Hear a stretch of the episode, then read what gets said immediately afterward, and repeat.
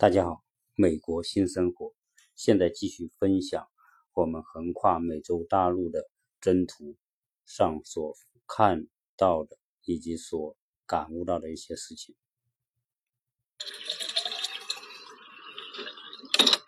好，我们现在继续接着聊。刚才呢，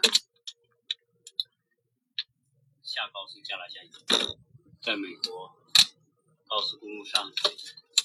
这个加油站的油特别贵，是我见过的最贵的。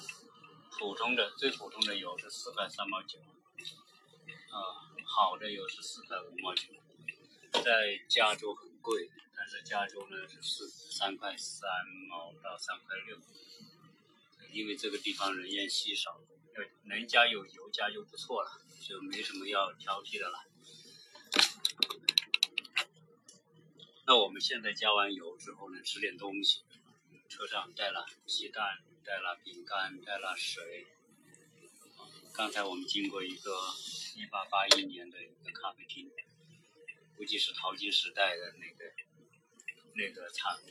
淘金时代很多这种沙漠地带的咖啡厅。我们现在 继续上高速，继续摇。刚才。是从这边上吧？对，所以呃，你会听到，对，向右转上匝道。啊，所以你会听到我这个录音里面很多不同的声音啊。这个因为这是现场录音，包括导航的声音偶尔也会跳出来。那我们那天就就去请朋友帮忙装装拖车用的那个拖钩，啊，那个装电源。因为没有电源是不允许上路的。啊，那个朋友呢，他非常精通，他们是专门做二手车美，他在美国考了二手车的买卖的执照，在美国做任何的业务都需要执照，没有执照是不允许的。那他很厉害，我看他英语也很好，啊，有这个有这个执照之后呢，他就可以去找一些二手车，自己再修一修，把它美美化一下。比如他买过来一万美元，美化一下弄一弄，卖一万二千美元，他就赚两千美元，啊，这是靠本事吃饭了，因为人家有这个眼光，挑到好车，同时又能够把这个车的状况做得很好，啊，这样的话呢，啊，他对车是，所以我们开过去，他给我，那也弄了好几个小时，弄了三四个小时才弄完，所以装一个这个也不那么容易。为什么我们到那个车那个优后那个租车点去装，他要收我？两三百美元，因为要花那么多时间。我们那天搞到十一点多钟，晚上才搞完。搞完之后我饭也没吃，就在临时买了一一堆汉堡回来。那总算我把这个这个我们的这个 Mini One 这个小车装了那个挂钩，装好电源。第二天早上我就九点钟按约定的时间，我就去那个在安大略那个租车优货的租车点去取车。还算顺利啊，没有拒绝啊，我租这个车，那么我就办完手手续，整个的单程就是异地还车，就是四百二十多美元，包税什么，在美国是这样，美国你买东西不要光看那个价格，他报给我价格是三百八十八，网上也是三百八十八，但是最后算来你要付的钱要付到四百多，因为还有一些附加的费用，包括税什么的。税就有百分之八到百分之九，那你看看，那不就是啊二三十美元加在一起，就正好是四百二十多美元。那么装上这个小挂车，然后把电源插上，正好就可以开路了。当然，那个租车人他会检查你的电源是不是正确，有没有刹车灯、转向灯，没有他也不会租给你，因为一旦出了事，你告他，他他也受不了兜着的。所以，他检查完，OK，我这个电源装的很好，所以我就把小车拖回去，拖回去，接下来的事情就是准备装车了。啊，装车，因为这个这个小的。Trailer 就是那个小拖拖车厢呢，不大，就是五尺乘八尺，五尺乘八尺大概多大了？五三五就一米五宽，两米四长，高也是一米五，就这么大。那我要把我们家的几十个箱子把它装上去，我那天专门把我的箱子看了看，我觉得不太可能装下去，那么多几十个箱子，大大小小的衣服、鞋子、帽子，呃，一些用的一些家庭用具，反正是数不胜数。我看看几个房间，我吓一跳，我说我估计装不下。但是呢，它有个前提，要装这个箱子，你必须是先把东西用纸箱一整箱一整一纸箱完整的装成方方正正的，你才可能堆。啊，按照我们家的那个当家的他装的那个那个东西，那根本装不下。结果我又重新整理，把两个箱子整合在一个箱子，把它做成方方正正，用胶带封好，那个才行。呃，整个的家具清理花了两三天的时间。啊，清理完之后，我装完之后发现，哎，这个小箱子真能装，啊，装我基本上把大部分的东西都装到了我那个那个租来的这个小拖车箱里面，啊，它这个拖车箱呢，它只有一排轮子，一排轮子就是什么呢？它就是需要重心往前。所以要在这个车厢前面装的重一点，百分之六十的重量装在前面，百分之四十重量装在后面。这样的话呢，这个车才不会翘起来。如果你不会装，因为那个车轮就是一个一个支点，如果你装在这个车轮的后边，重心在后面，这个车就会翘起来，那这个上路就非常非常危险。所以它这有特别说明，你要百分之六十重量装在前面。好，那这意味着百分之四十的重六十的重量装在前面的话呢？它这个这个重量又会压在我的车的后轮上面，因为它只有一排车轮啊，这就是装这个车的一些一些需要注意的地方。后来自己的衣服什么收一收，也几个大箱子，也是很重的，看一个箱子最少都有四十公斤啊。那么还有其他的一些用品，装在我自己的这个小的家庭车里面，基本上塞满。我们自己的车塞满，租来的那个小拖车塞满，基本上就没有缝了，全部塞得严严实实。结果一看这个轮子已经压扁了一半，哎呦，我好担心，这个这么弱小的轮子能不能抵得住这么粗鲁、这么重的这种东西压？还要开上三千五百公里的，呃，我们就把这个装完，很多朋友来帮忙，装好之后。那轮子避震已经压得很低了，轮子也很扁。我们的朋友说：“你先试着开一圈。”我就在我们小区里面开了一圈，感觉还行啊。因为啊，我们开过美国的很多路，我们知道美国的路大体上只要是公正式的公路都是没有什么大问题，没有说沟沟坎坎的、那么坑的啊。如果我这种重量，如果再加上路上有坎有。沟有那些有坑坑洼洼的洞，肯定就是这轮胎就报废了，没法走了。但是因为美国的路还是不错的，路况还很好，所以我们还是心中有数。只要说他能承受，不出意外，那应该说还是可以。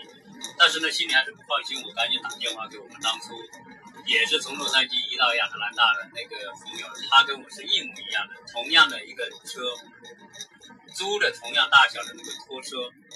啊，我问他他装了多少，他说他也是全部塞满，不仅车里塞满，他在车顶上还搞了一个，搞了一个专门的行李箱放在车顶上，所以他比我车还重，所以我稍微觉得放心一点。我们就开着这个车，那么呃，我们花了一天多的时间装车，清理完之后，把我们的房子清理得干干净净，因为给租给别人用。啊，委托给朋友。呃，今天早上我们八点钟忙碌了两个小时，到十点钟基本上搞定。我们怕路上啊，因为荒郊野外没人啊，我们自己炒了点菜带着。万一要没有地方吃，自己还有东西吃。反正出门就是这样。呃，在美国就是这样，你样样东西你经历的多了，就经验丰富了。这个过程虽然很很艰辛啊。但是也有乐趣，为什么？因为很多未知的东西就是让你去经历，经历你就就像人生当中你牺牲到新的养料，人生就会充满更多的丰富多彩的经历。让我们做这种挑战，我相信中国人啊，到了美国才会去干这些事情，到了中在中国基本上都被被被别人服务掉了。只要你出钱，别人就帮你干。你哪怕小到最小最小的一个事情，都有人给你干啊，因为中国人工便宜，但是美国人工太贵了，贵到是吓了你。你多有钱的人，一看他报出来价，你都想他妈恨不得我自己干了。就是这就在美国，所以为什么很多美国、中国的很多富豪到了美国，原来在中国什么都不干了，到了美国什么都开始干，刷涂料啊、搬运东西啊、锯木头啊那些都都自己干啊。这个这是美国的这种土壤和环境啊，大家也不觉得丢人，说哎呀我自己去搞个拖车拖啊、搬东西啊、搞这些汗流浃背，你丢不丢人啊？在中国人家说你你是不是穷到这个程度才要去自己干呢？但是在美国。看很多富人区，那那些人都是自己干的，那富人区捡草都自己捡，所以在这里面很多理念真的，在这种环境之下，你原来都不想做或者不好意思做的事情，在这里非常非常正常啊。就像我们现在这个干的这个搬运工的活啊，自己搬家就是当搬运工。我们今天早上呢装完车，试完车，十点啊。多少？十二点十三分正式出发。那么，呃，导航显示我们的里程是两千一百一十六十七六十七英里啊，就是两千三三千五百公里吧。那么正式出发，跟我们当前两天一直在为我们忙碌的朋友打电话告别啊，就踏上了漫漫征途。这个，在我们的人生当中。从来没有想象自己会，呃，跟我的太太开一个车三千五百公里，拖着自己家里的行李，呃，想到这些，我们还是很感动。生活给我们很多丰富多彩的经历，呃虽然有苦难，有痛苦，有一些。困难，但是这些呢，我觉得就是人生的养料。当我们真的到了七八九十岁，真的不能动的时候，回想我们还有这样一段经历，啊，所以这就是美国生活给我们带来的不一样的地方。呃，我的太太是一个非常有想法和有主见的一个女人，呃，她在国内，她绝对是不干这个事情。在国内，如果要干这个事，她一定是不高兴，但是。在美国，我们一起经历这一些，啊，虽然很忙碌、很辛苦，自己家里自己收拾、打包啊，跟那些搞卫生都自己做，在家里都是叫阿姨做，但是也无怨无悔，觉得很为他感动，也没有像别的女人那样不停的跟去埋怨，说怎么这样，怎么那样，啊，就是默默的配合做。所以我也觉得生活就需要这样一种配合吧。很多时候没有办法十全十美，但是有这种包容，很多苦也变成一种快乐。所以我一直鼓励他写一些在美国的东西，因为啊，他原来一直喜欢文学，希望希望啊写一些东西。实际上我在美国的经历，这种生活。可能对一个普通的美国人，他就是普通的生活；但对于中国人来说是巨大的改变。这种东西真的非常值得写。最少来说，对中国人的观念来说，我觉得是一个一种影响啊，能够分享。人不完全是被别人服务啊，你有钱是可以被别人服务，但是你也失去了很多体验的乐趣。当人生失去体验，还有什么意义呢？啊，所以经常别人说诗和远方，我个人认为。诗和远方是别人的印象，而对于造出诗和远方的那个人，实际上他就是痛苦，就是磨难。别人的磨难和痛苦啊，是你的诗和远方；而你的磨难和痛苦真的感动到别人的时候，就是别人的诗和远方。所以，诗和远方不仅仅是浪漫，更多的是经历，是战胜各种困难。来给别人一种正面和积极的影响，让别人经历这种困难的时候也相信别人能做到，我也能做到。啊，这种正能量的东西是真正的诗和远方的内涵，而不是所有的浪漫，所有的那种邂逅才叫诗和远方。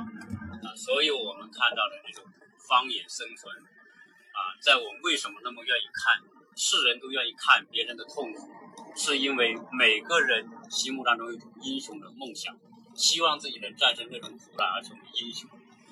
呃，每一个人受过教育的人，有远大志向的人，心中都有这样一种英雄梦，而这种英雄梦是需要自己去经历，啊，不是去看。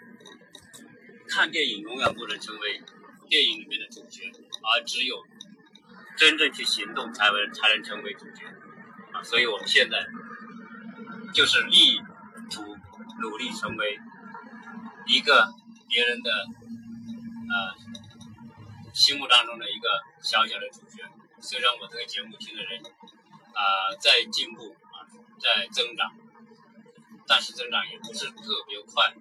但是我觉得也很快乐啊，有很多朋友啊听过我节目的都会给我鼓励说很棒。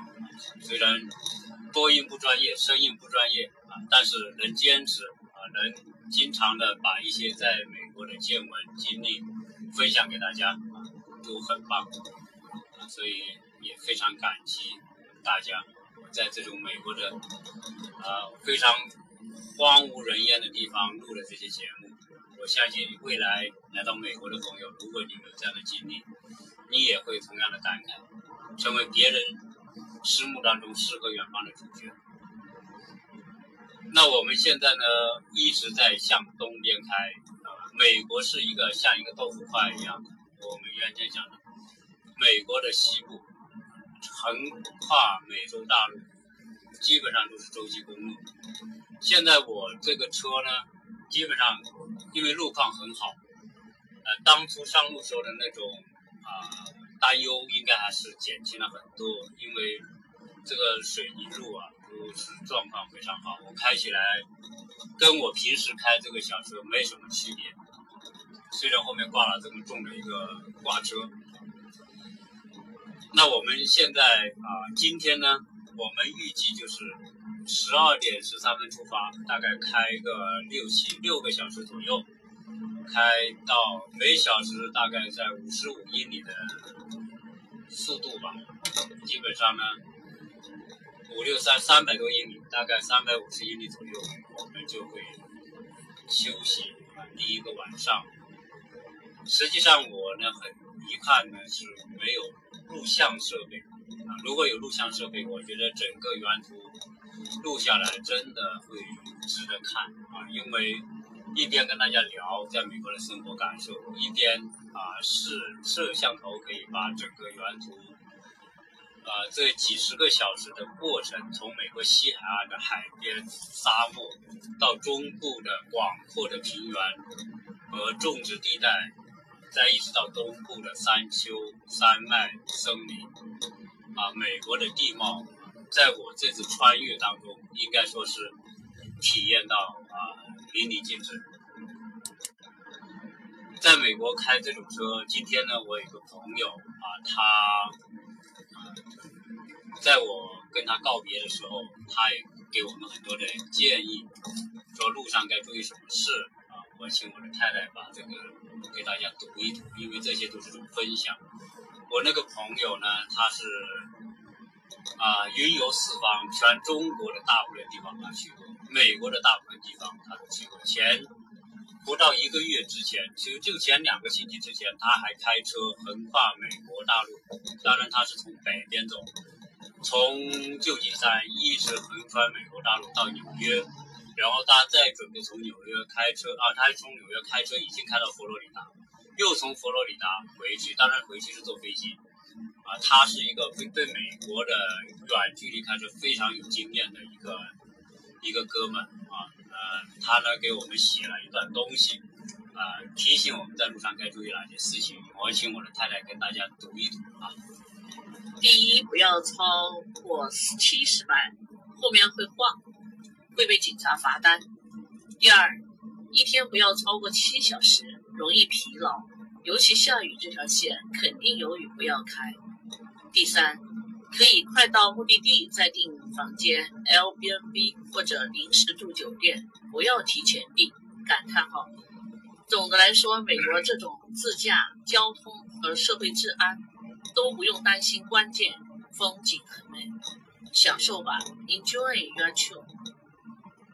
这个哥们啊，就谢谢我的啊 Joy 啊，给大家分享这个朋友的建议。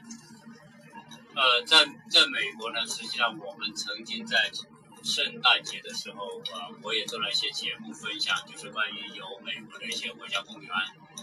啊，因为这一图呢，我们挂念自己的小孩在朋友家里面啊，小孩每天跟我们视频，因为呃离开父母，这是第一次这么长时间。当然好在真的有很好的朋友照应啊，我们也很放心。但是呢，他每天下午都呃惦记自己的爸爸妈妈，然后跟我们会发一个视频跟我们聊一聊。作作为我来说，我还是蛮感蛮感动的。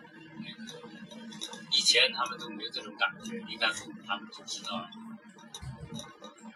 跟父母的这种牵挂。他交代给我们一个任务啊，虽然我在讲到我孩子的时候还是蛮激动的，是声音声音有点不好意思啊。